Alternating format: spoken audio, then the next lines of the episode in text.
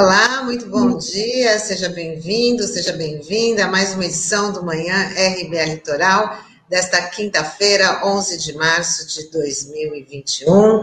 Comigo mais uma vez, Sandro Tadeu, Douglas Martins. Muito obrigada pela companhia de vocês. Bom dia, Tânia, bom dia, Douglas, bom dia, Taigo, Norberto, que estão aqui nos bastidores, nos ajudando sempre, e um bom dia especial aos ouvintes internautas aqui da RBA Litoral. Bom dia. Bom dia a você que nos ouve pela RBA Litoral 93.3 e bom dia a você que nos acompanha aqui pelas plataformas digitais. É, vamos começar porque hoje nós tivemos um dia histórico. O ex-presidente Lula fala pela primeira vez após a anulação de condenações na Lava Jato. Ele falou por mais de uma hora na sede do Sindicato dos Metalúrgicos no ABC e não poupou críticas ao atual governo. Esse país não tem governo. Esse país não tem ministro da Saúde. Esse país não tem ministro da Economia. Esse país tem um fafarrão, um fanfarrão, que o presidente, por não saber de nada, ele fala: é tudo por conta do Guedes, é tudo por conta do Guedes, é tudo por conta do Guedes. Ah, enquanto isso, vocês sabem que o país está empobrecido. O PIB, o PIB caiu, a massa salarial caiu, o comércio varejista caiu, sabe? A produção de comida das pessoas está ficando insustentável. E o presidente não se preocupa com isso. Douglas, qual a sua avaliação ontem dessa esse ressurgimento aí do Lula no, no cenário político e esse recado aí que ele mandou para a nação? Especial esse trecho aí do discurso, dele que foi longo? É, mas em especial esse trecho, ele está fazendo uma análise importante e bem sintética da situação do país. Né? É isso mesmo, né? o país regrediu e além dessa regressão, nós temos uma falta de perspectiva, porque esse é o maior problema hoje. Né? Nós estamos muito atrás do que nós estávamos, inclusive no tempo do governo dele, Lula, mas nós não temos perspectiva. É o que ele disse: o país não tem governo. Então, é importante que ele tenha vindo nesse pronunciamento que tem o, a peculiaridade de ser o primeiro pronunciamento depois dele ser considerado é, politicamente habilitado a disputar as eleições, inclusive, que é um efeito da sentença, é, da decisão anulatória, né, dos processos da Lava Jato envolvendo Lula, mesmo que se atenha à questão da competência, né, mas ao efeito, a avaliação que se tem é que não se reverte mais. O Lula, se assim quiser, será o candidato né, do Partido dos Trabalhadores à presidência da República em 2022. Com esse discurso, ele já dá uma nota do que é a importância dele né, é, nesse contexto. Sabe, Tânia, às vezes a gente não, não leva muito isso em consideração, mas tem um, uma forma de considerar a importância do indivíduo na história. O Lula é uma construção de algumas gerações já, durante muito tempo. Ele próprio diz isso. Né? Então, é, é uma questão objetiva que, quando o Lula fala, é é, todo um contexto histórico muito grande e, de certa maneira, profundo falando. Né? É, e a gente sente isso no discurso dele. Mesmo quem discorda, mesmo quem é, tem críticas ao campo da esquerda, ao PT, etc., ontem reconheceu que foi um dia histórico na agenda política do país e que é muito melhor para o país que ele tenha é, um líder das dimensões do Lula, podendo discuti-lo, podendo apresentar suas ideias, do que recolhido à força fora desse cenário é, da discussão política que se fez com a prisão do Lula, porque essa é a questão. Né? Se ele ficou preso 580 dias a partir das deliberações feitas no juízo de Curitiba pelo ex-juiz Sérgio Moro, e agora o ministro do Supremo Tribunal Federal, Faquim, diz que o juízo de Curitiba não era competente para julgá-lo, qual é a consequência dele ter sido recolhido à prisão 580 dias por um juízo que não era competente para fazer isso? Quem é que vai reparar isso? Isso é irreparável, a gente sabe disso, né? Mas veja, ontem o que o Lula disse foi que ele próprio já não estava mais preocupado com isso, que era uma injustiça, que ele ia procurar se reparar dessa injustiça naquilo que fosse possível na própria é, instância judiciária, mas que politicamente não era mais isso que movia ele. E aí está um aspecto da grandeza dessa pessoa. Ele disse: Isso para mim é uma coisa passada. Agora nós temos que olhar o, o país, a situação do país. Ele falou muitas coisas, é, repercutiu desde o primeiro momento, está repercutindo ainda, não só conosco aqui, mas em todos os meios de comunicação. E só por esse dado, Tânia, a gente já pode medir a importância do episódio de ontem, a importância global. Não é só para o Brasil, a importância é para o mundo. Ele fez algumas referências né, de personalidades é, internacionais que o apoiaram, que conversaram com ele, etc. Mas o fato é que o mundo inteiro também estava acompanhando isso. E os registros, inclusive nas redes sociais, de interesse e reação, foram é, extremamente expressivos. Então, Tânia, me parece que o fato fala por si. Né? O simples fato da repercussão nessa escala do discurso do Lula já dá conta do tamanho né, dele no cenário político nacional, para o país e para o futuro imediato é, da sociedade brasileira. É, acho que o Douglas foi muito feliz é, em citar justamente isso, né? O fato falou por si só.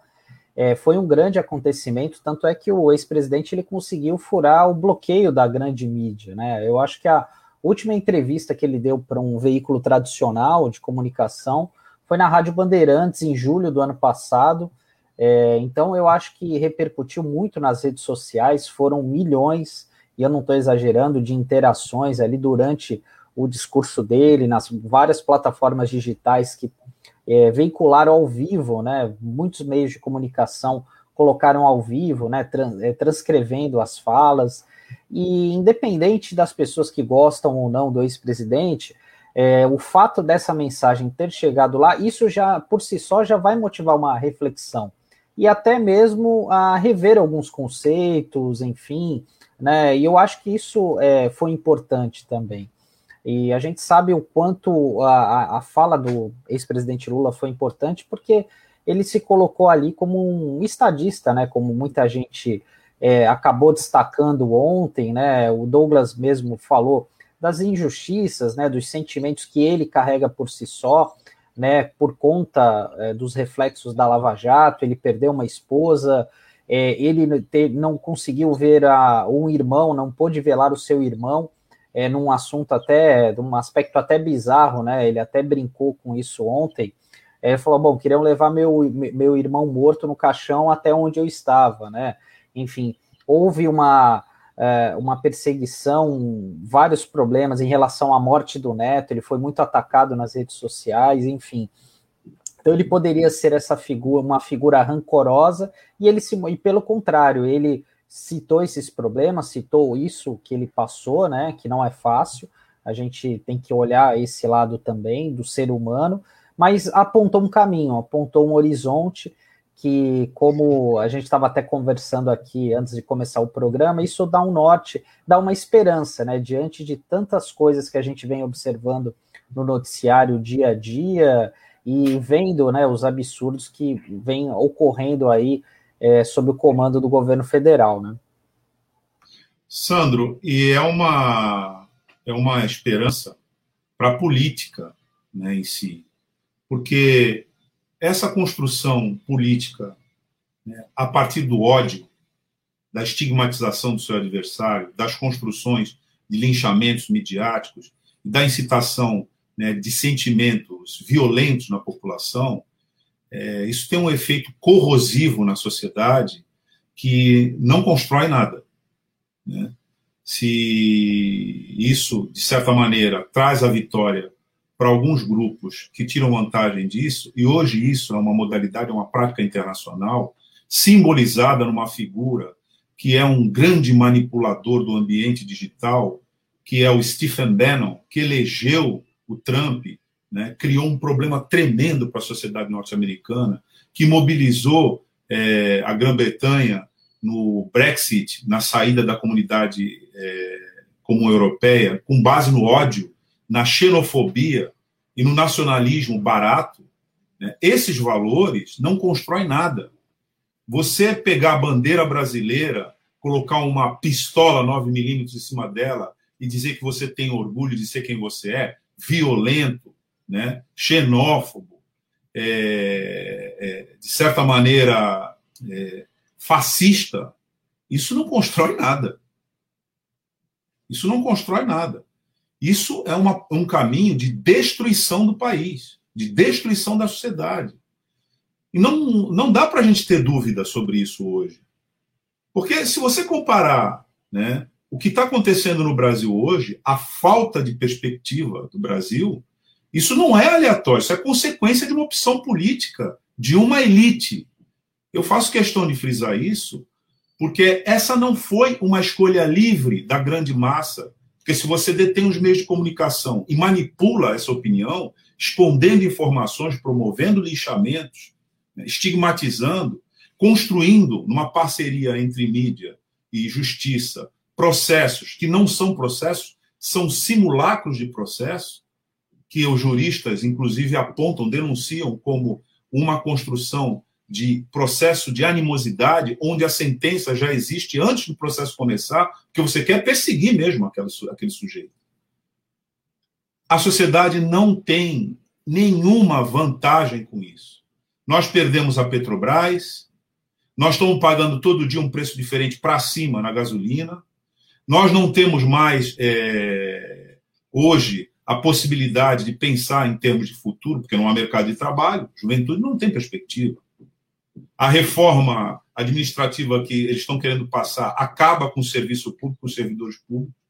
É, na verdade, um conjunto de medidas antissociais e regressivas que punem as pessoas. E o mais importante, eu acho, nesse momento, é a pessoa comum perceber e identificar na situação dela as consequências de uma opção política errada, equivocada. Né? Então, isso me parece que está tudo no contexto do discurso que o Lula fez ontem. Então, houve, nós vivemos ontem, um dia, e acontece isso na história, um dia histórico de mudança qualitativa nos rumos do debate político do país. O país tem que crescer. O país não pode ser aquilo que o Nelson Rodrigues chamava de um ambiente de complexo de vira-latas. O Brasil, efetivamente, não é grande só nos 8 milhões de quilômetros quadrados. O Brasil é grande na, na, na cultura do seu povo, na história da sua gente. O Brasil é grande. Nós não podemos ter um presidente da República é, que não tem jeito da gente falar é, é, de outra forma, que presta continência à bandeira norte-americana no solo nacional. E a gente achar que isso é normal. Nós não podemos ter um presidente da República que, uma vez eleito, é, visitado por um, um servidor de quinto escalão, dos Estados Unidos da América do Norte e o recebe como se fosse chefe de Estado. Ou que num dos primeiros pronunciamentos em que ele fez nessa condição, é, a única coisa que ele conseguiu dizer é para o outro presidente do outro país, dos Estados Unidos, a frase histórica dele foi I love you. Isso nos envergonha e nos insulta a todos. E a gente, eu dizia, a gente é um país digno. A gente tem que recuperar nossa dignidade. A gente não pode ficar na mão de um sujeito indigno, ainda que ele bote a, a, a faixa presidencial. Então, o dia de ontem, na verdade, ele serve para isso. Para a gente pensar, bom, é, para você estar tá à frente da política, melhor, às vezes um juiz, uma pessoa faz concurso para juiz, qual é o sonho dele? Ser desembargador, se possível, chegar à condição de ministro do Supremo Tribunal Federal. Né? Às vezes você, é, é, em todas as carreiras, todas as opções, você pensa, bom, o topo da minha carreira é esse. O topo da carreira política é efetivamente a presidência da República, mas parece que você tem que ser estadista. Se você não for estadista, você atira a sociedade inteira no inferno. E para você ser estadista, não tem curso de estadista. Você tem que ter dignidade, você tem que ter sensibilidade e, sobretudo, compromisso com a grandiosidade, com a grandeza do teu país. Então, essa grande política é que nós estamos tendo de volta. A gente tem que parar de ficar se perdendo na mesquinharia da pequena política. Mas é isso, Sandra. Foi um, um, um, um dia extraordinário e, e merece que a gente faça essa reflexão para a política, não para o indivíduo. Sandro, microfone. É, e como a coisa mudou de figura, né? No, coincidentemente, né, no mesmo dia da fala do ex-presidente Lula, o Jair Bolsonaro mudou de postura ao sancionar a lei que acelera a compra de vacinas. Nesse evento, no Palácio do Planalto, uma cena inusitada. Todo o primeiro escalão do governo, incluindo o presidente, estavam com máscaras de proteção e até mesmo respeitando um distanciamento maior, né, ao contrário de outros eventos. É, isso motivou, como o Douglas falou, a, até o presidente Bolsonaro fazer política nesse, nesse contexto, né? Porque ele estava nadando de braçada sozinho, é, com aquelas bravatas dele, chamando as pessoas de maricas, né? Por não usar máscaras, o que comprova que ele fazia isso de uma maneira até deliberada. É, isso que é o mais impressionante, muita gente acabava seguindo uh, os passos dele, né? Enfim. Então, isso é prova o quanto isso é importante, o quanto essa decisão do Faquin mudou o jogo político. Né? Na, na terça-feira à noite, o Ciro Gomes participou de um evento e ele até foi questionado pelo Reinaldo Azevedo nesse evento, falando: olha, você é o candidato da centro-direita, você vai buscar esse apoio do centro democrático, e ele respondeu até em tom de brincadeira, né, cantarolando: esse cara sou eu fazendo menção aquela famosa música do Roberto Carlos, né? Ou seja, é, é, a movimentação já está ocorrendo nos, nos bastidores. A gente está pouco mais de um ano e meio aí da eleição do ano que vem, e isso é saudável para a política, porque a gente viu essa política feita de uma maneira equivocada, de uma maneira rasteira, com muitas com essa lacração, né, que a gente vê nas redes sociais, sem a gente fazer um debate sério, adequado sobre os rumos do nosso país, do nosso estado, da nossa cidade, enfim, eu acho que isso é muito positivo para a política, né? Porque senão a gente acaba afastando as pessoas, a gente sabe que muitas vezes é, é uma discussão árida, complicada, mas é isso eu acho que é o mais importante. A gente está resgatando isso e fazer com que as pessoas comecem a, a, se debruçar e olhar a política, comparar, discordar. Isso eu acho que é muito saudável para a nossa sociedade. Bom, e a gente teve um dia histórico ontem, mas também teve um dia muito triste, um recorde. O Brasil registrou 2.349 mortes por conta da Covid-19 em apenas um único dia. No total, o país já contabiliza 270.917 vidas perdidas pela doença desde o início da pandemia. É, vale ressaltar que há 15 dias a média móvel de mortes vem batendo recordes. Então... Isso, na verdade, Tânia, a gente. Eu fico pensando, sabe? É, no, no que dizer, muitas vezes porque nós estamos falando todos os dias aqui no jornal sobre esse assunto E todos os dias nós estamos falando de recordes. Portanto, todos os dias vão se alinhando é, progressivamente como um pior do que o outro. E eu fico pensando no que dizer. O que dizer, né? É, é claro que isso é efeito de tudo aquilo que foi apontado ontem e que vem sendo apontado já há muito tempo, né? É, nós aqui na, na, Rádio Brasil Atual Litoral, é, toda semana a gente está com alguém que tem expertise para nos expor né, esse quadro. E todos eles dizem a mesma coisa. Como você não tem política pública, é, a consequência é isso. O vírus ele age né, de maneira é, sem trocadilho, mas virulenta. Né?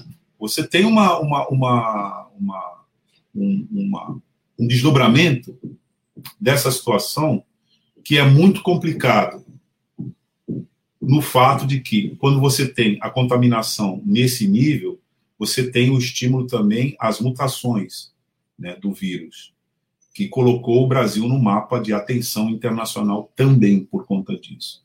Então a gente fica pensando né, no que dizer né, diante de uma situação dessa, e, claro, a gente sempre tem que reiterar que a sociedade é, é o lugar onde o vírus vai se propagando. Portanto, essas medidas todas têm que ser obedecidas. Se elas não forem obedecidas espontaneamente, nós estamos vendo que elas terão de ser obedecidas à força. Né? É, porque o fato objetivo é simples: você não ter como ser socorrido.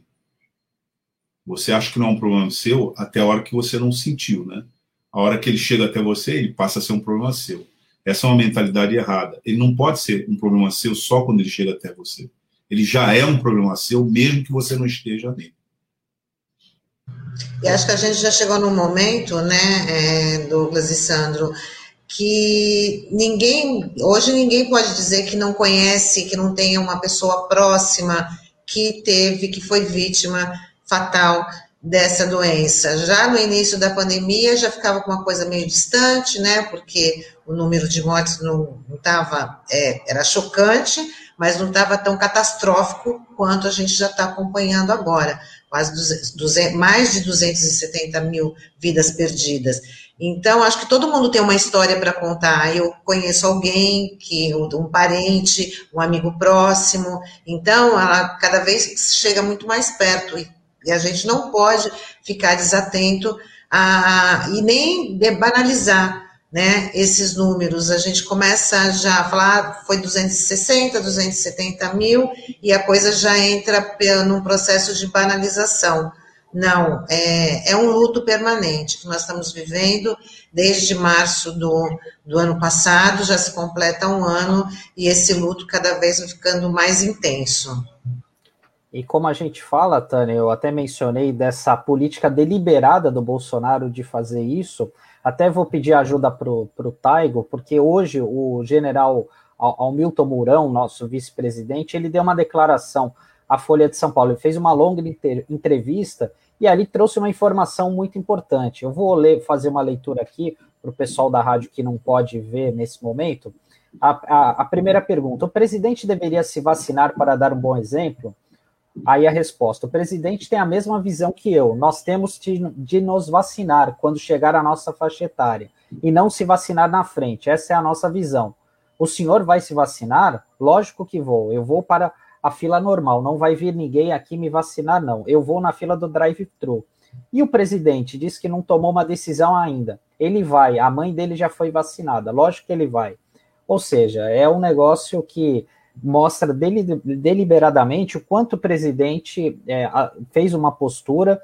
A gente, ele criminalizou, né, de uma certa forma, a vacina chinesa, né, como ele fazia referência à, à, à vacina desenvolvida pela Sinovac, e é muito provável que ele acabe tomando a vacina, assim como ocorreu com a mãe dele, né, que ele fez aquele carnaval todo dizendo que era de Oxford e tal, e na verdade ela tomou a, a vacina da Coronavac. E se não fosse a Coronavac, a gente é, não teria vacinado praticamente ninguém no país. Eu até estava fazendo esse levantamento ontem. De cada 10 vacinas que a gente é, de, aplicou até hoje no país, nove foram da Coronavac. Então, se a gente dependesse apenas do governo federal, que fez uma aposta equivocada, é, apenas na vacina de Oxford, a gente estaria numa situação muito pior e numa perspectiva de vacinação muito além daquilo que a gente, a gente imaginava. E por falar em questão de perspectiva, ontem a Câmara dos Deputados concluiu a votação do primeiro turno da PEC emergencial. A votação da proposta em segundo turno começa logo mais às 10 horas. A matéria impõe um limite de 44 bilhões de reais para o governo gastar com auxílio emergencial. Ao contrário do primeiro auxílio, desta vez a União pretende pagar em torno de 250 reais durante quatro meses. É, tem essa pressão muito grande aí por, por parte da oposição para que se mantenha aí o auxílio de 600 reais. Mas agora vamos falar de políticas públicas urbanas Vamos falar com José Marques Carriço, nosso colunista semanal.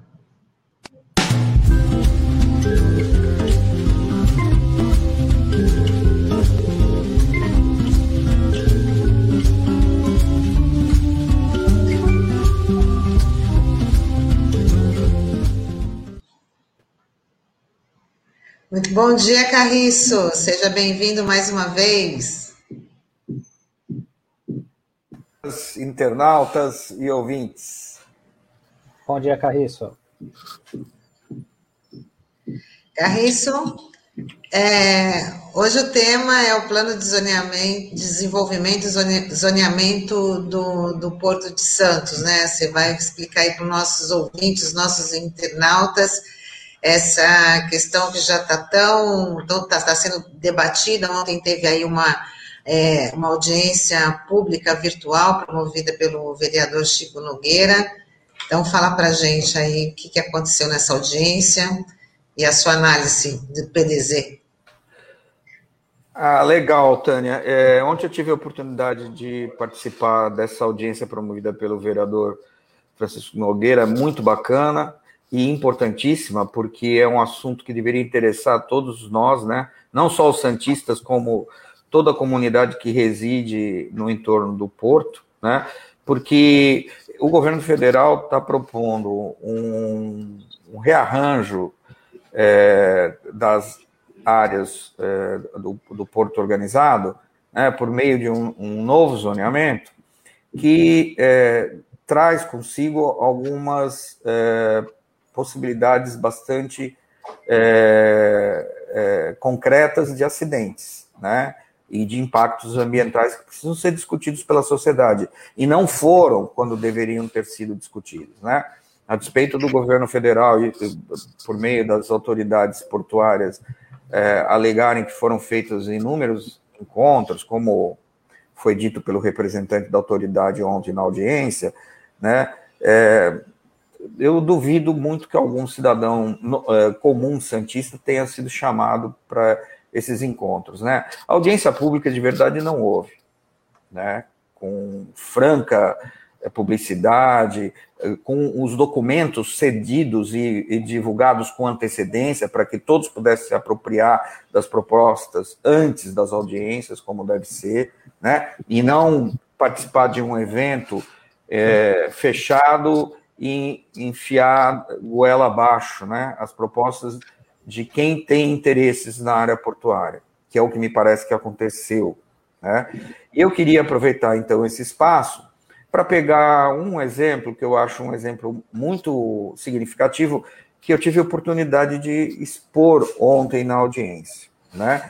que é um terminal que está sendo implantado é, no cais dos Outeirinhos, na direção da Vila Matias, né? É, se o Taigo puder botar a imagem do PDZ aí, do plano de zoneamento, é, essas duas imagens, a, a, do lado esquerdo é o PDZ que está em vigor, né? E o do lado direito é o PDZ é, proposto, né? Que já está em, em, implantação. Aí uma, uma imagem cheia, esse L marrom ali, ali no meio da área amarela nos outeirinhos, é, que estava circulado em vermelho na imagem anterior, é o terminal da Hidrovias, que, segundo a gente fica sabendo pelo estudo de impacto de vizinhança aprovado pela Prefeitura de Santos, vai operar com, com cargas de, de é, importação né, é, de fertilizantes e uma, um dos tipos de carga é o nitrato de amônio, aquela, aquele mesmo elemento químico que é, provocou a, aquela destruição gigantesca em Beirute, né, é, recentemente. É, eu queria pedir para passar a próxima imagem, por favor. É, aí é um zoom dessa área, né? Vocês observem como essa área marrom, que é onde vai operar o terminal da, da hidrovias, né, está incrustada dentro da área residencial da cidade de Santos, né? É, se mais para baixo, mais para o lado direito da imagem, né, nas quadras é, do Macuco, tem um pouco mais de empreendimentos retroportuários, na, é, se puder voltar para a imagem, Taigo, é isso. Nas quadras do lado esquerdo, você tem uma predominância de residências, né? É, e mais do que isso, você tem uma predominância, além das residências, você tem uma série de instituições de ensino muito importantes. Você tem a Unifesp, tem a Unisantos, um pouco mais adiante você tem a Unimes, né? Enfim, você tem uma série de é, é, atividades urbanas que poderão ser radicalmente impactadas pela operação desse terminal. E isso não foi em, é, em absoluto discutido com a nossa comunidade. Queria pedir para passar para a próxima imagem. É, é, e para piorar, a prefeitura, que já tem uma forma de licenciamento dessas atividades muito enviesada, na minha opinião, né, é, porque os principais órgãos que se manifestam sobre os impactos urbanos e ambientais é, pouco se manifestam no processo de licenciamento, né, é, aprovou o estudo de impacto de vizinhança, né, que dá, é, afirma né, que todas as medidas de segurança é, necessárias, das mais modernas, né, serão implantadas né, nesse empreendimento, e, singelamente, acorda com o empreendedor um termo de compromisso né, é, constituído de dois tópicos, né, pedindo mangueiras de 20 metros de comprimento, né? Ontem eu até brinquei na audiência, eu sou síndico do meu prédio, é exatamente o, o comprimento das mangueiras que eu tenho aqui no meu edifício, né? De, de sete andares, né? É, e a segunda, 3 milhões e 700 mil para equipamentos de saúde, sem especificar que tipo de equipamento, aonde e qual o nexo desse investimento em saúde com o risco é, ambiental e de segurança que a população está exposta com esse empreendimento. E, por fim, é, mostrando a, a, imagem seguinte, né, é, esse é o zoneamento atual em vigor na cidade, né, e em amarelo está esse terminal. Né? O que eu queria dizer é o seguinte: olha, toda essa área cor-de-rosa à direita né, é a área de proteção cultural, ou seja, é um conjunto de imóveis muito preciosos que nós temos é, é, ao sul do mercado, né?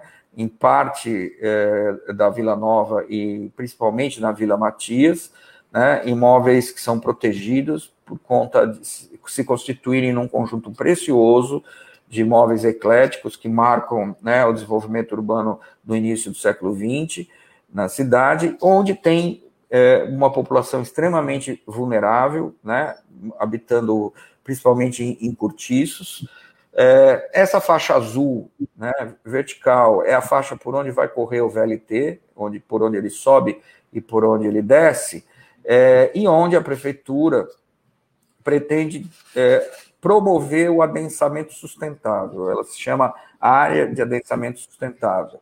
Né? É, o, como é que pode promover o adensamento numa região que fica a duas quadras de um terminal que opera nitrato de amônio? Né?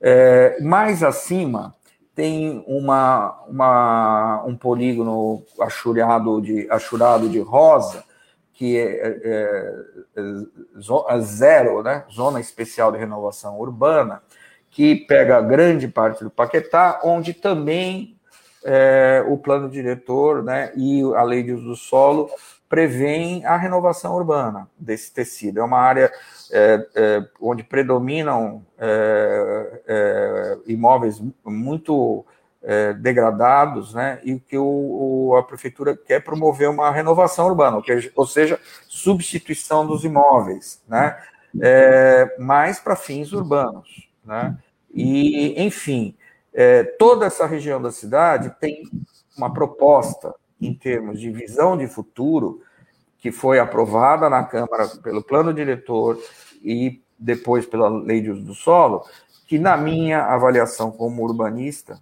né, não dialoga com esse projeto da hidrovias, né, é, que, que, está previsto no PDZ e que foi aprovado né, no âmbito do estudo de impacto de vizinhança pela própria Prefeitura de Santos. Ou seja, a própria prefeitura que aprova um plano diretor no zoneamento ou aprova um empreendimento que não dialoga com ela, a menos que se acredite no que o representante da autoridade portuária ontem afirmou, de que nós não devemos temer né, a, a operação de nitrato de amônia nesse local.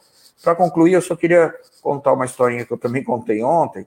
É, em janeiro de 67, eu lembro muito bem, esse dia me traumatizou eu acordei é, de manhã cedinho com a minha avó chorando no pé da minha cama. Eu morava ali na Mato Grosso com a Conselheiro, é, onde tem a droga raia ali, naquele predinho, e a minha avó morava na Júlio Mesquita, quase esquina com a Conselheiro Neves.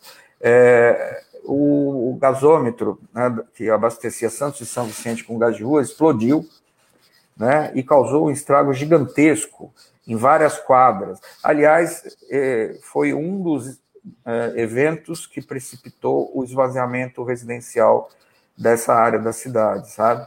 É, muitas, muitas famílias foram deslocadas, a minha avó mesmo acabou se mudando de lá, né?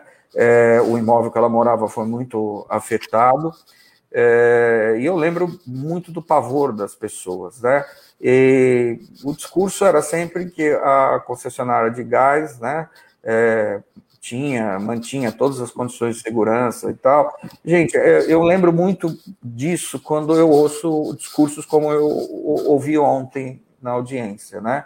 É, ou seja, a nossa sociedade está pagando para ver, né? Está pagando para ver. E o futuro, espero que me desminta, mas eu não gostaria de correr esse risco. Na verdade, Carriço, nós estamos tendo é, essas informações que você falou, e é só uma declaração para nós, moradores né, da cidade, quando uma autoridade portuária vem e fala algo assim, é, é só uma declaração que a gente fica na condição de acreditar ou não. Quando você não tem audiência pública, quando você não tem a possibilidade prévia de acessar a documentação, inclusive de perguntar, com base nessa documentação, quais seriam as garantias de que aquilo que está posto no papel efetivamente será aquilo é, que será posto na realidade.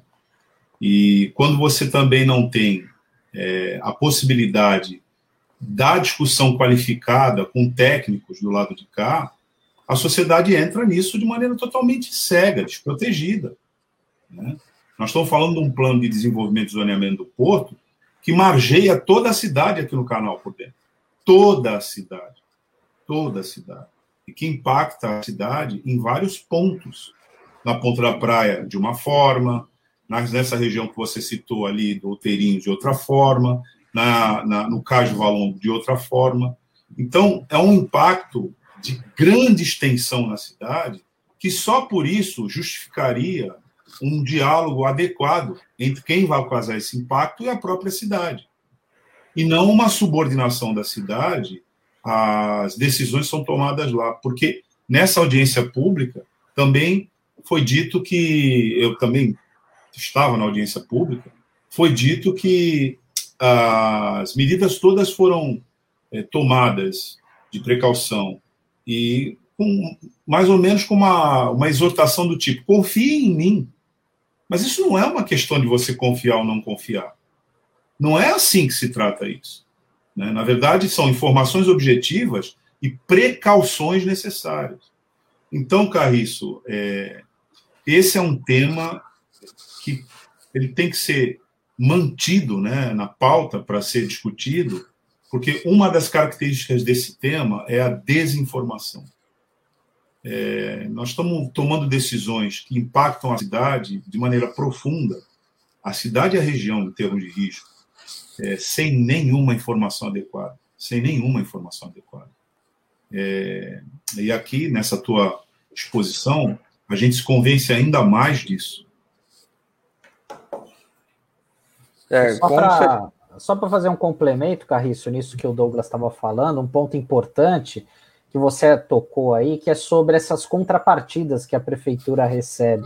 E isso é divulgado de uma forma muito positiva para a sociedade. Olha, que isso foi um grande ganho, que a gente conquistou mais, é, o valor aí 3 milhões e alguma coisa.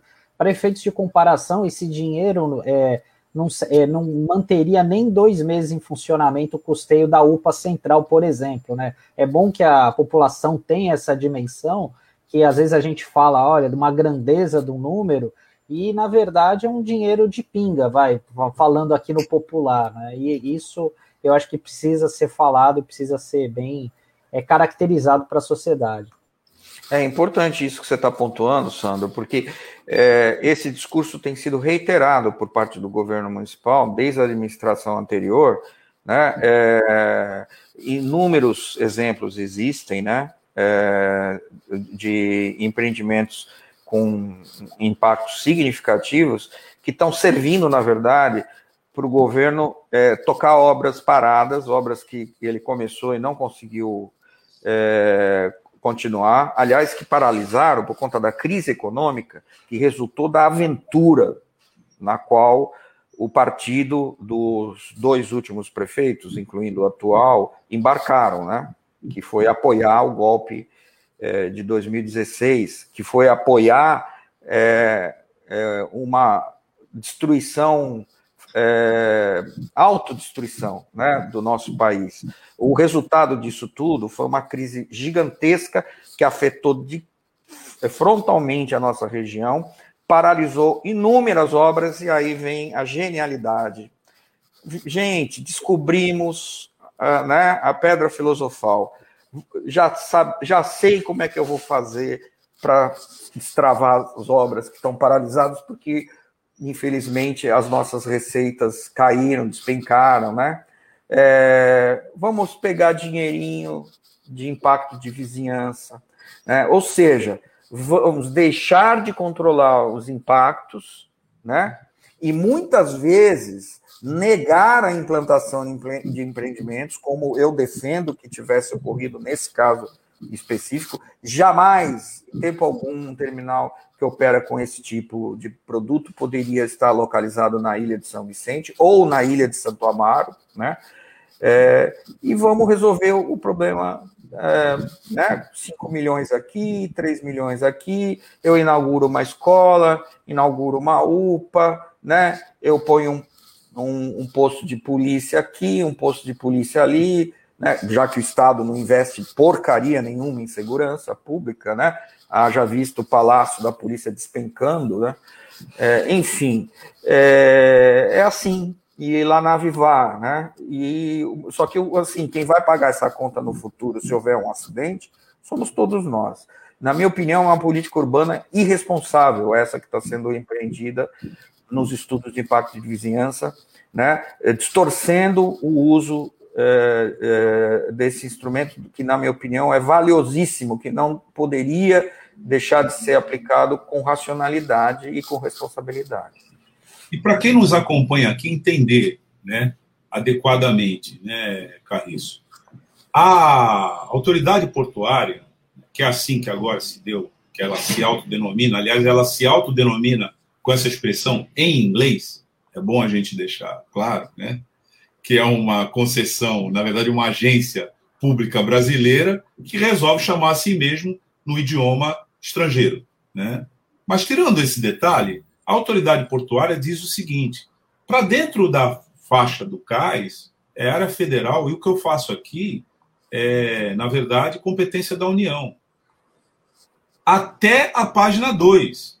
Porque se acontece uma explosão lá dentro, né, com efeitos devastadores aqui fora, é evidente que o problema não é só da União. Se você lança poluentes a partir do te, da, da área da União, mas a atmosfera carrega para cima da cidade, para os bairros, é evidente que isso deixou de ser um problema só da União. Se você puxa vários ramais, várias linhas, é, vias férreas, ao longo da margem né, do, do, do porto, até o centro da cidade, com os ruídos, com tudo isso que vai acontecer, se você tem a opção de encurtar, inclusive, esse caminho e localizar esses terminais mais perto da, do, do Valongo, é claro que isso não é um problema só da União, porque, ainda que seja dentro da área da União, são os munícipes que vão suportar as consequências. Mas quando eles colocam isso assim, é como se a gente tivesse que suportar calados e não tivéssemos que fazer nada. Quando a Constituição diz que para organizar o território da cidade, o município é competente. E para falar sobre as coisas que afetam o território da cidade, ele também é. Aliás, ele discute isso na Câmara. É, é, tão, é tão prestigiado o debate sobre esse assunto que ele tem que ser feito no Poder Legislativo, numa audiência pública formal, nos termos que o Carriço falou. Nada disso está sendo levado em consideração nessa alteração do Porto de Santos. Então, a importância desse assunto ela é estratégica. E a necessidade de falar sobre ele sempre é porque, como ele não é divulgado, como a gente não tem a cultura de debater, dá é, a impressão de que a gente também não tem interesse. Mas não é verdade. Então, acho que essa exposição do Carriço ela é muito válida por esse ponto de vista e necessária. E não cabe numa coluna, não cabe apenas numa edição, a gente tem que ter uma forma de conversar de maneira permanente e consistente sobre isso com a audiência aqui. Não é um problema só de Santos, esse problema se replica no Guarujá, esse problema atinge, de certa maneira, por conta do risco ambiental, é, até Bertioga, né? E ele, portanto, é um problema metropolitano que precisa ser permanentemente mantido na pauta. Com certeza é um assunto que a gente não vai deixar de abordar, e o Carriço aqui sempre presente toda quinta-feira, agora no novo dia, né? É, trazendo aí esses esclarecimentos para os nossos ouvintes, os nossos internautas, e quem sabe aí, a, a, através dessas colunas do Carriço, uma maior mobilização, porque com as informações, né, quem sabe a sociedade se mobilize muito mais para participar dessas audiências e para poder pressionar aí também o, o, o poder público. Carris, queria agradecer você por mais uma vez estar aqui com a gente, e a gente te aguarda na semana que vem. É, estamos é, assim, necessitando mesmo de ter uma pauta de debates sobre a relação do Porto com as nossas cidades. É, essa proposta que o Douglas levanta, eu acho que é fundamental e eu estou à disposição. Um grande abraço, pessoal. Obrigada, Caís. Até mais. Semana que vem. Tchau.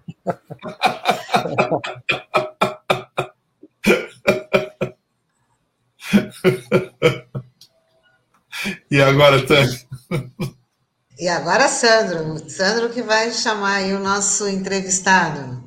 Então, a gente vai conversar agora com o jornalista, analista político e assessor parlamentar do Departamento Intersindical de Assessoria Parlamentar, o DIAP, Marcos Verlaine.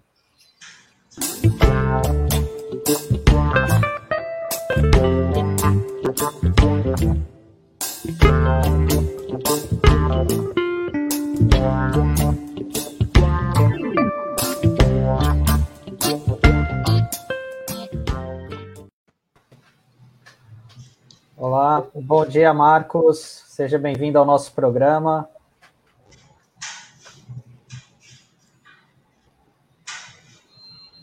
Bom dia, Marcos. Está nos ouvindo bem? Está nos ouvindo, Marcos? Nós temos a imagem, mas parece que ele não está tendo o áudio lá onde ele está. Né? Nós estamos vendo ele aqui. É, acho que ele está com um probleminha no som, né? Vocês estão me ouvindo? Eu estou com áudio normal aqui. Ah, agora sim. Meu, meu áudio está ligado. Vocês estão me ouvindo? Você está nos ouvindo, Marco? Você está nos ouvindo? Perfeitamente. Perfeitamente. Olha, reparei, só um, um, um, detalhe. Pelo que eu estou reparando, tem um delay é, entre o que a gente fala e a chegada lá. Então, acho que a gente vai ter que administrar esse pequeno gap aí na conversa. Bom, Marco, deixa eu aqui te dar também bom dia, né? E bem-vindo aqui no nosso Manhã RBA Litoral. E eu, eu sei que o Sandro tem algumas perguntas para fazer, a Tânia também, mas eu queria fazer uma pergunta de saída né, para a nossa audiência também, que é sobre o DIAP. Né? Você é um economista que atua no DIAP. E o que é o DIAP, Sandro?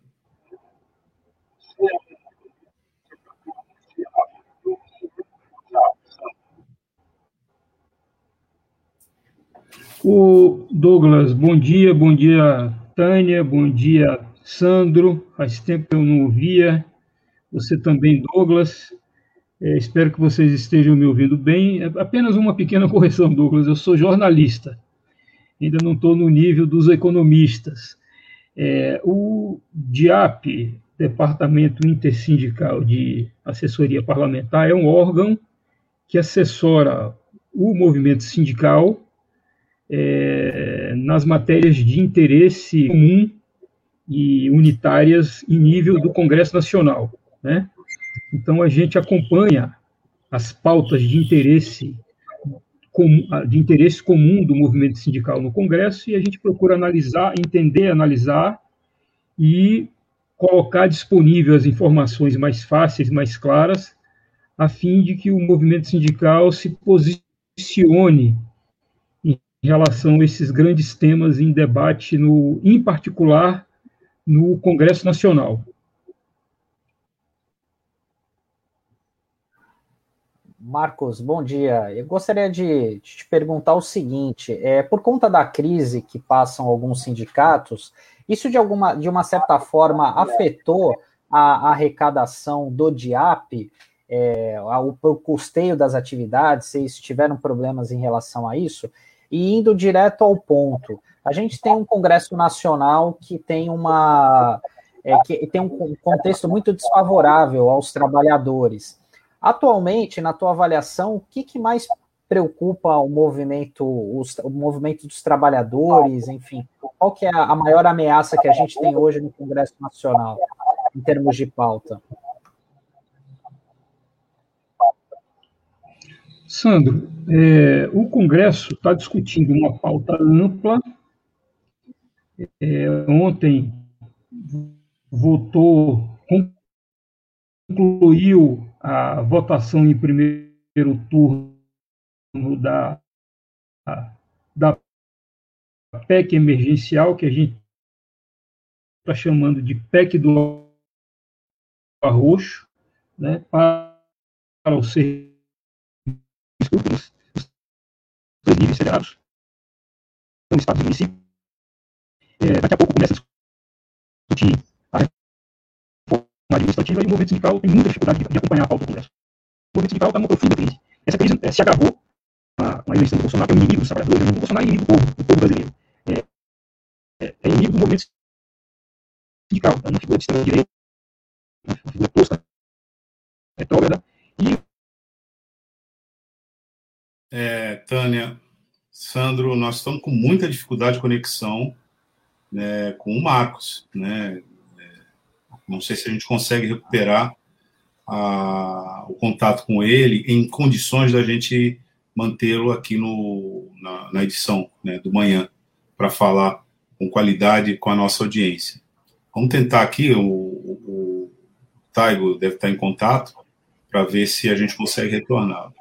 Enquanto a gente tenta esse contato com novamente com, com o Marcos, vamos também falar para os nossos ouvintes, nossos internautas, sobre a tal da fase roxa, essa fase é, inédita aí, que não ainda deveria ser ter sido anunciada ontem pelo, pelo governador João Dória, mas ele recuou porque é uma fase que aperta as medidas restritivas da fase vermelha. Na fase vermelha eram, são as medidas mais duras, e parece que essa fase, fase roxa endurece ainda mais, até pega até os serviços essenciais. Né? Então, essa fase que adota medidas mais restritivas, ela pode ser decretada a qualquer momento, ela não está descartada, já que tá, tem aumento o número de óbitos, infectados e a falta de leitos hospitalares segue crescendo drasticamente. É, lembrando que São Paulo ultrapassou também Rio de Janeiro né, em número de óbitos, então a, o estado de São Paulo está numa situação bastante alarmante. Então, essa para ficar atento, porque a qualquer momento pode ser anunciada a fase roxa, uma fase inédita no Plano São Paulo de flexibilização. Essa fase, ela já está no horizonte aí desde ontem. Aliás, havia expectativa de que ela fosse anunciada ontem. Mas eu quero fazer uma observação com relação a esses nomes é, que são mais vinculados a uma operação de marketing do que a informação propriamente dita. É, isso parece aquelas operações da Polícia Federal, né? que primavam muito mais pela criatividade dos nomes do que pela eficácia do procedimento. Então, o que é fase roxa? Na verdade, nós estamos discutindo aqui medidas que são medidas é, de alto impacto, a gente reconhece, para a circulação da população, mas absolutamente necessárias. E essas medidas precisa haver uma informação qualificada sobre elas.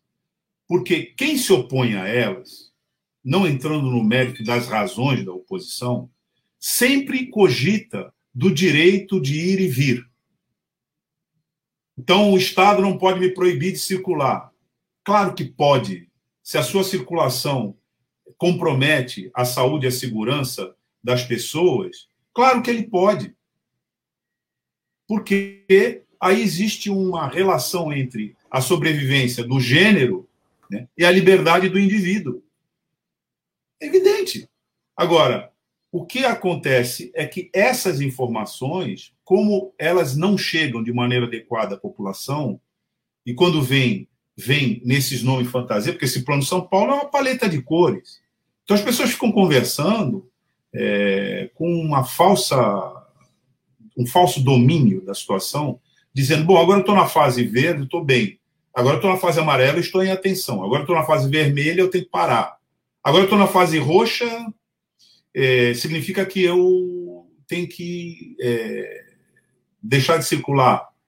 Você tem que deixar de circular absolutamente. Isso todas as pessoas estão dizendo. Então, Tânia, acho que essa classificação, em termos de cor, né, ela explica pouco para a população qual é a situação que a gente está se passando. Então, a, que a gente está passando, desculpa. A situação é a seguinte: quando você está é, tá diante de um risco iminente que pode te atingir, você tem que se precaver, porque o fato ainda não aconteceu, mas o risco é iminente. É um pouco o raciocínio que a gente tem que é, fazer com as pessoas que ainda não estão infectadas. Ou que estão infectadas assintomaticamente, portanto, nem sabem que estão. É, é que o risco né, de uma catástrofe é iminente. Que, que catástrofe é essa?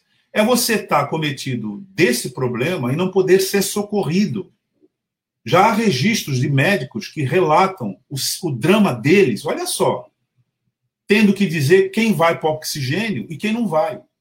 Traduzindo, quem é que ele vai mandar para a morte. Como você não está vendo isso? Porque isso é assim, eu não estou vendo o vírus. Então eu acho que ele não existe. Mas não é assim. E você disse, né, Tânia, há, há, há, um, há um tempo, já dá para falar que tem muitas pessoas próximas, quando não na sua própria família, que sofreram essa consequência. Então, não dá para vacilar com isso. E as medidas é, de lockdown, porque esse é o nome, né? internacionalmente afirmado. Lockdown, tranca tudo. Né? São as medidas que, em caráter de emergência, compensam a sua falta de capacidade de atender, principalmente quando a contaminação está nesse nível progressivo que a gente se encontra. Então, com relação a essa discussão da fase roxa, porque acaba que isso parece que dá uma suavizada na discussão, né? Que é a pergunta, mas então, estamos é, na fase roxa ou não estamos? Eu, eu, eu, eu acho que a gente já está para lá da fase roxa faz tempo. Mas aí não sou eu, né? Só.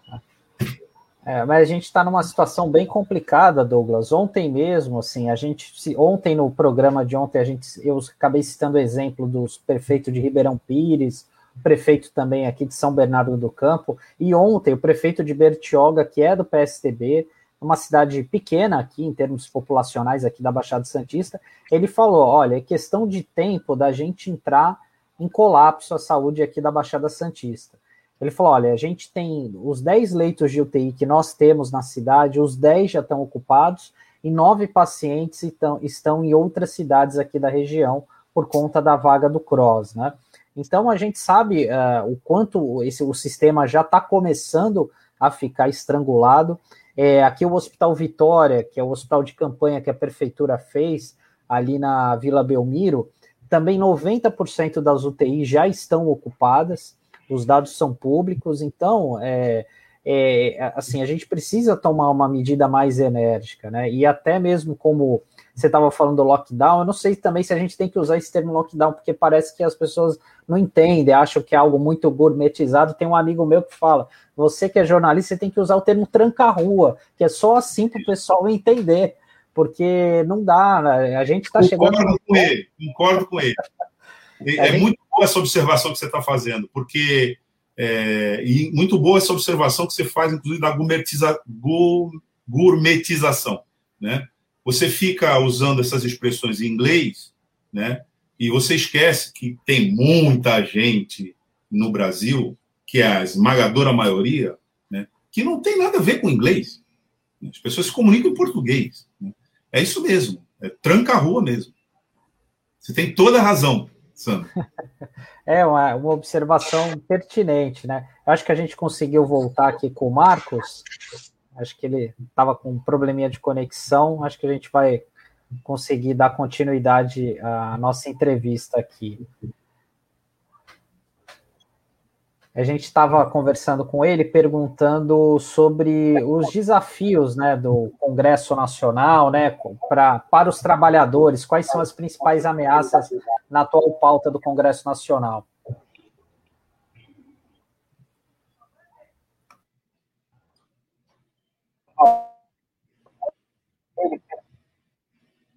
É, não, a conexão, na verdade, assim, é, às vezes você faz né, o teste com, com o entrevistado e tal, a conexão está boa, na hora que você fez o teste, ele entra né, ao vivo, a conexão está ruim. É uma, é, a gente não consegue controlar isso, na verdade. Todo mundo passa por isso. É um problema tecnológico é. É, e a gente tem que administrar. Uma pena, porque aparentemente nós não teremos o Marcos na edição de hoje. Sim. Mas é, como a pauta, né, com ele, Sandro, era, era a pauta é, sobre a relação entre Congresso Nacional e todos esses temas que estão acontecendo, mais pautado pelo próprio Congresso Nacional mesmo hoje, acho que a gente poderia é, conversar aqui, né, sobre a, o auxílio emergencial, né? Ele já está em fase final de votação, ele veio na forma de emenda constitucional, né? Portanto, três quintos em dois turnos em cada casa, já passou por esse é, percurso no Senado e agora ele é, ele ele vai entrar em segunda votação na Câmara. Estou vendo aqui uma interação do Almir Manuel dizendo depois vamos rolar no assunto da fase roxa. Estou gostando. E tem também da Sibeli Silva. É, é, é, assim, eu, só interagindo aqui com a Na verdade, é, essa, essa, essas formas de comunicação a gente tem que rever, inclusive criticar. Né? Fechando esse parênteses, se você quiser, Sandro, Tânia, comentar, mas eu estava só, só finalizando, né, que eu acho que a gente pode conversar um pouco sobre essa questão da votação que está entrando em fase final do auxílio e as questões que estão envolvidas aí. A Cibele Silva fez uma pergunta sobre, sobre a PEC. Eu queria até. Será que o auxílio chega a 600 reais? Precisamos pressionar. Essa está sendo a função da, da oposição, que por enquanto, é, lembrando que a, que a, que a votação são, são mais de 10 horas, já deve ter começado a votação em segundo turno, que estava marcada para as 10 horas. Essa é a pressão da, da, da oposição né, que o governo está querendo pagar 250 reais, apenas quatro parcelas, sem saber quando que essa pandemia vai, vai ter fim, e a, a, a oposição está brigando aí pelo, pelo 600 reais, que é o, o valor mais justo, já que no ano passado se começou com 600, depois foi reduzido para 300 e agora o governo quer pagar 250. É, que é um número muito baixo, né, Tânia? A gente já tem comentado aqui, é, o Pascoal já falou, nosso colunista de economia já falou por várias vezes, né?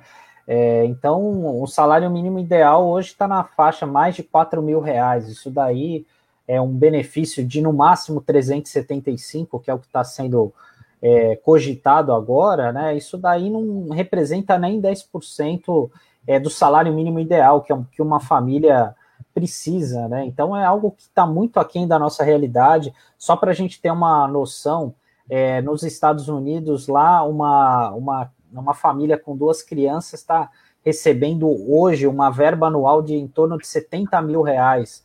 Ou seja, é uma, é uma diferença brutal em termos de comparação, né? Então, que é um dinheiro que, infelizmente, né, é, e, e, por conta dessa lógica desse governo, as pessoas elas meio que acabam encontrando, é, ficam sem saída, porque muitas delas receberam a última fatia do benefício em dezembro, mas o que, que ela está comendo até agora? Como que ela está se virando nesses quase três meses aí, dois meses e meio? É difícil, né? Porque e com gás aumentando quase toda semana, combustível aumentando, enfim, é, é uma realidade muito complicada. E a correlação de forças também na Câmara também é muito difícil, né? A gente sabe, porque houve uma mudança importante, né? A gente tem agora um presidente da Câmara, que é o Arthur Lira, que é vinculado ao Bolsonaro, né? Ontem o Paulão, que teve aqui com a gente, explicou bem, falou um pouquinho até da trajetória do presidente, e a gente sabe o quanto que esse cenário é difícil, né? É complicado. Então, é, assim, eu, eu sinceramente acho complicado, até porque tem uma outra amarra nisso daí, porque a gente até mencionou no começo do programa, existe essa, é, essa limitação de 44 milhões, né, 44 bilhões de reais, que o Bolsonaro ele está seguindo a cartilha do mercado financeiro, que eu já até mencionei em um outro programa, que houve uma entrevista da economista-chefe do Santander, explicando o seguinte: olha, o governo, a gente consegue se tiver um auxílio emergencial de até 30 bilhões de reais. Depois disso, o mercado financeiro já vai começar a reclamar, já vai começar a criticar o governo federal. Então, o, essa posição é, do presidente Bolsonaro, desse valor tão baixo, é justamente para fazer a vontade dos bancos e não de atender às reais necessidades da população brasileira. É, Sandro, é importante também a gente lembrar que essa PEC, que é a PEC 186, que trata do auxílio emergencial, ela vinha embrulhada numa série de armadilhas contra a sociedade brasileira, em especial contra os trabalhadores. É bom a gente lembrar que ela proibia, né, previa a proibição de reajuste dos servidores públicos por dois anos, ela proibia concurso público também por igual período, ela também, no começo, desvinculava é, as verbas obrigatórias que o Paulão falou ontem para a saúde e para a educação. Então, o debate sobre o auxílio emergencial ele envolveu um esforço muito grande da oposição no Congresso para retirar esses contrabandos da PEC. E é importante a gente informar isso, porque isso demonstra o quanto este governo utiliza da situação de emergência para punir o povo. Sem contar o fato de que essa nova modalidade de auxílio emergencial rebaixa de 600 reais, que já era pouco, para 250 reais por quatro meses, essa é a previsão. Isso não está sendo aprovado no corpo da PEC, mas é isso que todo mundo avalia que vai vir na forma de medida provisória assim que a emenda do auxílio emergencial for aprovada. Então, veja, a oposição queria 1.200 lá no começo, brigou, chegou a 600, e agora o governo vai fixar em 250 reais por quatro meses. A rigor, falando em termos muito reais, isso é um paliativo mínimo, porque nós sabemos que a pandemia não vai ficar é, por quatro meses só. E, na prática, o que isso revela é que o governo não tem nenhuma política, mas nenhuma política de amparo à população vitimada pela política dele. Pela ausência de orientação de políticas sanitárias e pela entrega da economia a grupos de especulação estrangeiras via privatização, mas também através é, do predomínio é, do pagamento de juros né, sobre todas as outras prioridades da, da, da nação. Então, a PEC está sendo aprovada nesse contexto. Já é, olha só, é, é terrível ter que falar isso, mas já é uma operação é, que pode ser, ter sido considerada é, importantíssima da oposição ter limpado esse, esse, essa proposta de emenda constitucional de todos esses contrabandos a qual eu me referi. Né? Bom, mas enfim, é, de qualquer maneira, é o que temos, né? Está sendo. Tô, a gente está aqui né, acompanhando é, as transmissões, mas ainda não há uma notícia da conclusão dessa votação. Né, da... Não, até, por, até porque o deputado Carlos Aratini é, tweetou agora, faz uns 20 minutos, de que segue aí na, na batalha por, pela aprovação do, do valor de, de 600 reais. Então, essa votação está bem no comecinho, deve, deve passar o dia nesse, nesse debate, porque a oposição vai fazer uma pressão muito grande. Bom, é, agora, é o caso da gente perguntar como votam, como estão votando os deputados federais da região? Nós temos Exato. representantes da região no Congresso Nacional. Como eles estão votando? Se é a favor do povo, né? A favor de assim, Como eles se, se comportaram no começo, quando existiam todos esses contrabandos, se eles entraram nessa discussão ou não. Né? Isso também é importante, porque a gente sabe que lá no episódio né, da manutenção da prisão do deputado federal Daniel Silveira, que cometeu várias arbitrariedades e se encontra preso até agora, né?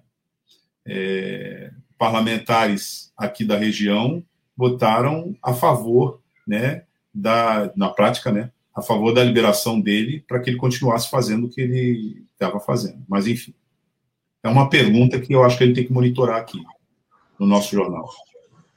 Bom, e com isso a gente vai finalizando aqui a nossa. Infelizmente não conseguimos a entrevista com o Marcos Valani, mas ele estará.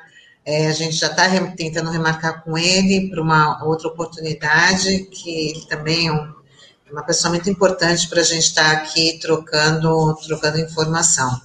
Né, Sandro? É, exatamente. Infelizmente, né, o Marcos é um cara muito bacana, assim, é um cara que tem conhecimento extraordinário assim, do movimento sindical, é, desse, desses bastidores de Brasília, né, que muitas vezes a gente que está à distância não tem noção, mas a gente vai remarcar uma próxima data para conversar com a gente, né? Enfim, acho que é muito bacana. E aproveitar para se despedir do pessoal, né?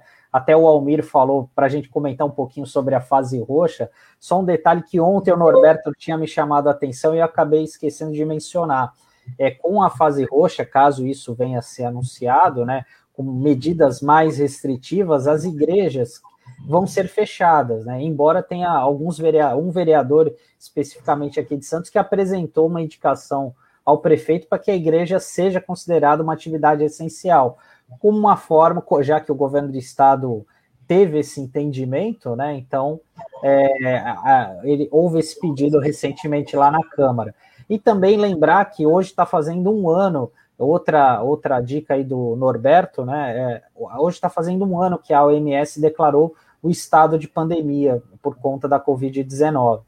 E eu acho que isso também serve de importante, é, é importante para a gente parar para refletir, né? Para ver o que, que, caminhou, quais foram os erros, os acertos, e até mesmo para a gente fazer um exame de consciência, né? Nossa, dos nossos familiares, enfim, né? Para ver o quanto que a gente pode contribuir né, nessa situação e evitar que, que a Covid se prolifere, porque como a Tânia lembrou, a gente tem muitas famílias que perderam entes queridos. Eu tive perdas de vizinho por conta da Covid de uma hora para outra. Então a gente sabe o quanto isso é impactante. Mas é isso, pessoal. A gente se vê ah, amanhã. Só uma coisa aqui. É, nós é, temos falado o tempo todo disso, né? E acho que é um momento da gente chamar atenção para a dinâmica, né? Porque dá a impressão, como a gente fala dia a dia no jornal, dá a impressão que cada dia é um dia e que não tem nada a ver com o outro. Eu acho que a gente precisa chamar atenção para a dinâmica. Eu estou é, reforçando isso pelo que você falou, de algumas exceções que foram mantidas durante a fase mais restritiva pelo Plano São Paulo, que é a fase vermelha. Agora a gente está tomando conhecimento que veio mais uma cor, que a gente não sabe exatamente o que ela é, mas na fase vermelha a gente sabe quais são as restrições porque elas foram divulgadas. E aí, imediatamente, foram apresentadas as exceções a essas restrições. E entre essas exceções, os cultos religiosos. Bom, eu posso perguntar, você pode perguntar, a Tânia pode perguntar, qualquer um pode se perguntar, porque é uma questão de razoabilidade, né? O que que torna um culto religioso, religioso é, insuscetível de contaminação comunitária né, dentro do contexto de fase vermelha para que justifique que ele continue é, sendo mantido em funcionamento. Veja, eu não estou entrando no mérito, porque isso é que se faz, né? Normalmente, quando você quer desqualificar a discussão, você leva para o plano de se você é a favor ou contra a religião, isso não tem nada a ver uma coisa com a outra. O mérito aqui é o que torna um ambiente próprio para aglomeração de pessoas, que, inclusive, para algumas confissões religiosas, fazem os seus cultos e rituais de maneira bastante agitada, né? É, e que essas pessoas cantando, portanto, elas estariam insuscetíveis de contaminação nesse ambiente. Não há justificativa. Sabe qual é a justificativa? Proselitismo político e covardia política. Essa que é a justificativa. Aí você mantém os campeonatos de futebol em funcionamento. Te pergunto, qual é a justificativa para isso? Qual é a coerência disso? Tem toda razão aquele comerciante que diz: Poxa, mas o poder público vem e me manda fechar as portas, mas ele mantém o culto aberto e ele mantém o futebol funcionando. Isso é um desrespeito comigo. Eu dependo disso para sobreviver o pequeno comerciante. O próprio trabalhador também pensa assim. Eu estou sendo proibido né, de, de, circular, etc., por conta da empresa, que pode ser que ela me mande embora. Mas se eu abro as praias para frequência no final de semana, qual é a coerência disso? Então, não precisa ser um gênio nem sanitarista, nem infectologista, muito menos um gestor público com larga experiência em é, manejo de causas de grandes dimensões para entender que uma coisa sabota a outra.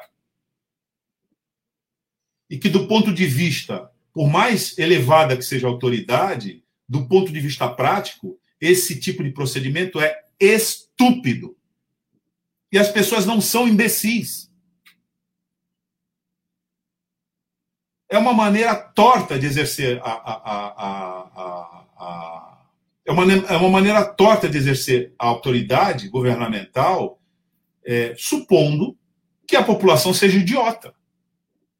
Então veja, eu não estou dizendo isso em nenhum momento, e em nenhum momento diria, em favor dos negacionistas.